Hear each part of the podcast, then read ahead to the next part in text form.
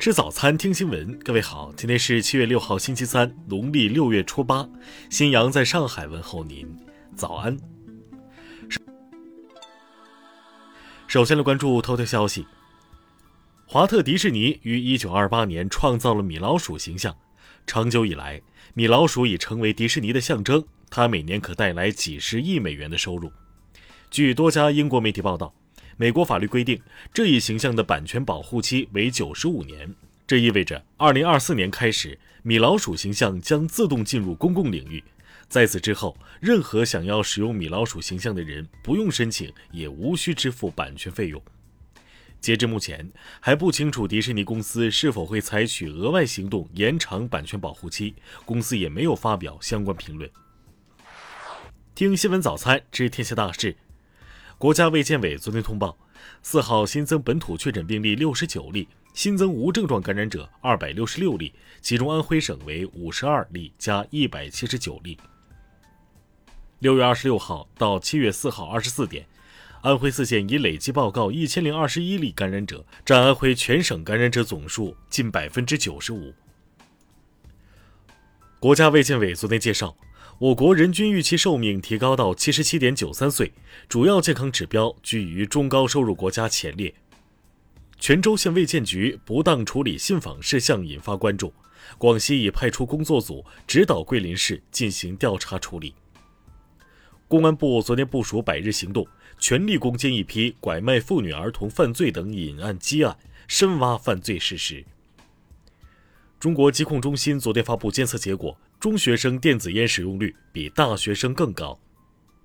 教育部昨天举行新闻发布会，介绍中小学健康促进专项行动取得重要进展，学生体质健康标准测试达标优良率达到百分之三十三。中国气象局昨天发布，六月全国降水较常年同期偏多百分之九点一，气温创历史同期新高。下面来关注国际方面。俄罗斯国防部长绍伊古表示，俄军与卢甘斯克武装力量已完成解放卢甘斯克的军事行动。乌克兰总统办公室发文称，乌军在利西昌斯克、北顿涅斯克一线的防御战取得成效，完成吸引并重创俄军主力等任务。当地时间五号，芬兰和瑞典签署加入北约议定书。在等待批准议定书期间，芬兰和瑞典将以受邀国身份参加北约各项行动。当地时间四号，北约欧洲盟军最高司令部换帅，美国陆军四星上将卡沃利成为新任最高指挥官。卡沃利将负责执行北约刚批准的大规模的防务改革计划。当地时间四号，美国芝加哥市庆祝独立日游行发生一起暴力枪击案。已造成六人死亡，三十余人受伤。警方已逮捕了一名嫌疑人。日本政府五号扩大了对俄和白俄的经济制裁，禁止从俄罗斯进口黄金，制裁九十个经济主体，冻结五十七名个人以及六个组织的资产。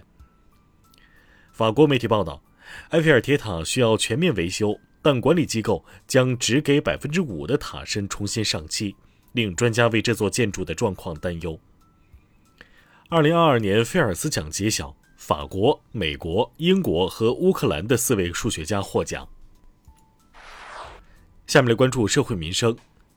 五号凌晨，黑龙江省伊春市一个包子铺发生疑似煤气罐爆炸事故，事故造成一人死亡，两人轻伤，两人失联。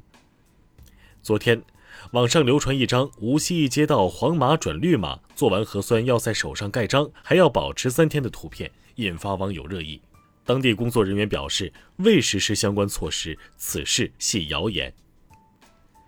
云南普洱市一中学以是否花五千八百元购买平板电脑分班，目前当地教育部门已督促学校退还违规收费，并进行整治。近日，网传视频显示。广西藤县一中学校长陈文在夜店与女性行为亲密，当地教育局通报，陈文已暂停职务接受调查。近日，重庆和陕西联手打掉一个养老诈骗团伙，抓获犯罪嫌疑人两百零六人，涉案资金三千余万元。下面来关注文化体育。温网女双第三轮中，张帅与梅尔滕斯直落两盘获胜，张帅首次挺进温网女双八强。国家女排联赛总决赛四分之一决赛赛程出炉，中国队十四号将与意大利队争进四强。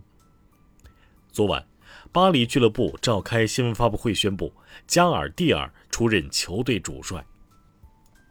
山西省考古人员在运城市庞县发现一座西周中期偏晚的彭国中等贵族墓，出土随葬品共计两百二十八件。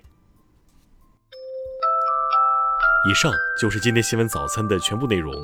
如果您觉得节目不错，请点击再看按钮。咱们明天不见不散。